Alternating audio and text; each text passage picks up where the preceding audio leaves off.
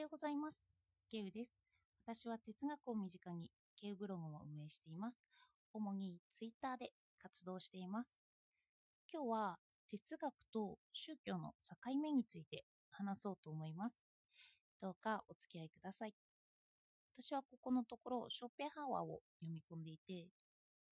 ショーペンハワーは仏教にも影響を受けているんですよね。それで本の最後の方になって死ぬことについて扱っています。私はあまり死について哲学はしてこなかったので、初めて論理的に死を意識した気がします。ショーペンハワーの世界は意志と表彰としての世界なんですよ。それで表彰っていうのは私の心の中で思い描いていることなんですけど、彼の思想の場合は意志の方が強いんです。意志が絶対的であって、その意志の中で自分の表彰があるといった感じです。私は哲学をやる前は表彰という言葉がちょっとずっと謎で、その言葉自体が把握できてなかったんですよね。なので、ここでは表彰はイメージとか自分の意識と思ってもらえればいいと思います。私だけに目の前のコップがそう見えているとか、私が目にしているそのものといったイメージです。それで意志が絶対というのは、私がそういう意識がなくなっても、意志だけは存在しているということなんですよ。つまり、私の無意識の部分が意志になっているということなんです。なので、私が死んでしまっても、意志だけは残っているんですよね。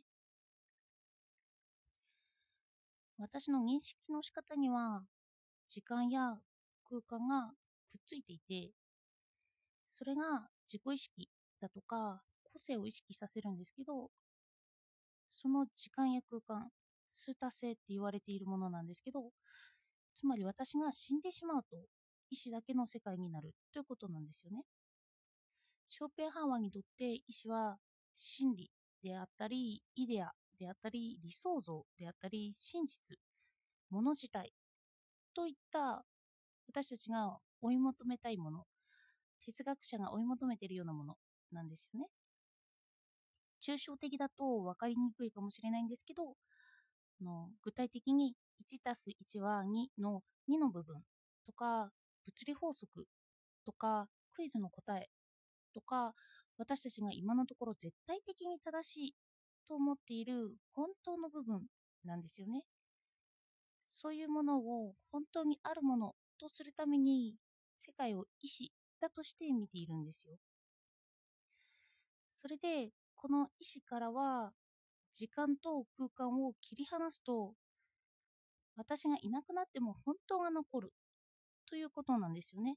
その本当は私に依存していなくてそのまま本当に意志があるといった感じです。なので私が追い求めているものは私の個性ではなくって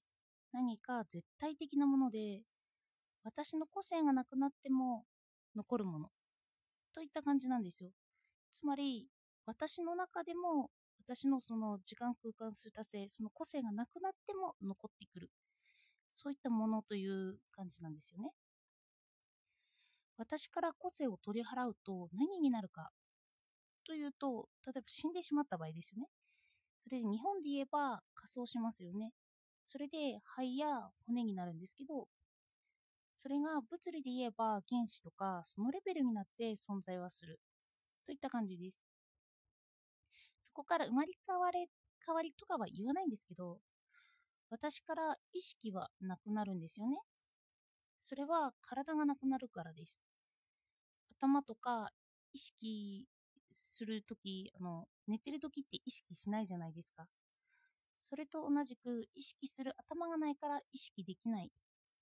という感じなんですよ。こうやって突き詰めていくと結構宗教感が出てきますよね。論理的に突き詰められる限界までいくと、その基礎にしている真理とかイデアが宗教感を帯びてくるんです。そこでそうした時に私たちは前提を疑うんですけど、今回のショーペンハーワの思想の根底で、他との違いは意思を設置することなんですよね。よく他は現象学といって表彰だけはあったりするから、意思が他の思想と一番違うという点ですよね。それで何が困るのかというと、ショーペハワの思想は自殺を否定しないんですよ。肯定もしないけど否定もしない。私が生まれてくる前はただの自己意識、表彰がなかっただけで、そして死ぬとただ表彰がないということになるんですよね。ただの表彰の変化となるんです。それで、その生きている間に何をするかっていうと、自己意識は本当や真理といった意思をつかむことだけに費やす